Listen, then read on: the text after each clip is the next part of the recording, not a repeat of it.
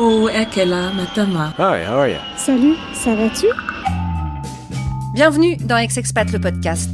Bye bye saison 2, Hello saison 3. Et oui, déjà un an qu'Ex-Expat le podcast tente de vous partager les clés pour un meilleur retour en France. La saison 2 a été riche en aventures d'ex-expat, en conseils d'experts, mais aussi en émotions. Pour lui, euh, le plus dur, euh, il est vraiment resté jusqu'au bout, jusqu'au dernier jour euh, dans notre appartement là-bas avec notre fille. Et elle m'a dit, j'ai jamais vu papa aussi triste. J'ai demandé le divorce. Et d'ailleurs, je ne prends pas l'avion demain. Et là, ça a été Tu enlèves mes enfants Mon avocate m'avait briefé, il m'avait dit Vous divorcez ici, vous n'avez pas le choix, préparez-vous à dire au revoir à vos enfants.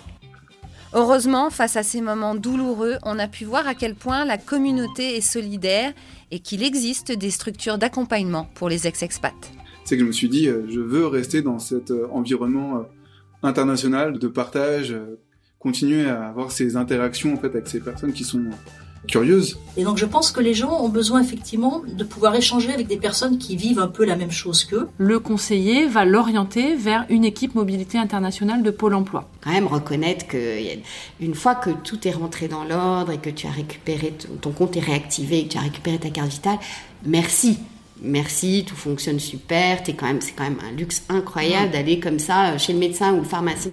Et puis on a suivi ceux qui ont redécouvert une France qu'ils avaient oubliée à travers des expériences hors du commun, des gens inspirants et qui nous ont redonné espoir. À travers le voyage, en fait, on me demandait d'où je venais finalement. Euh, non, je me sentais pas spécialement française, mais je me sentais de là où j'étais à chaque moment, de chaque région.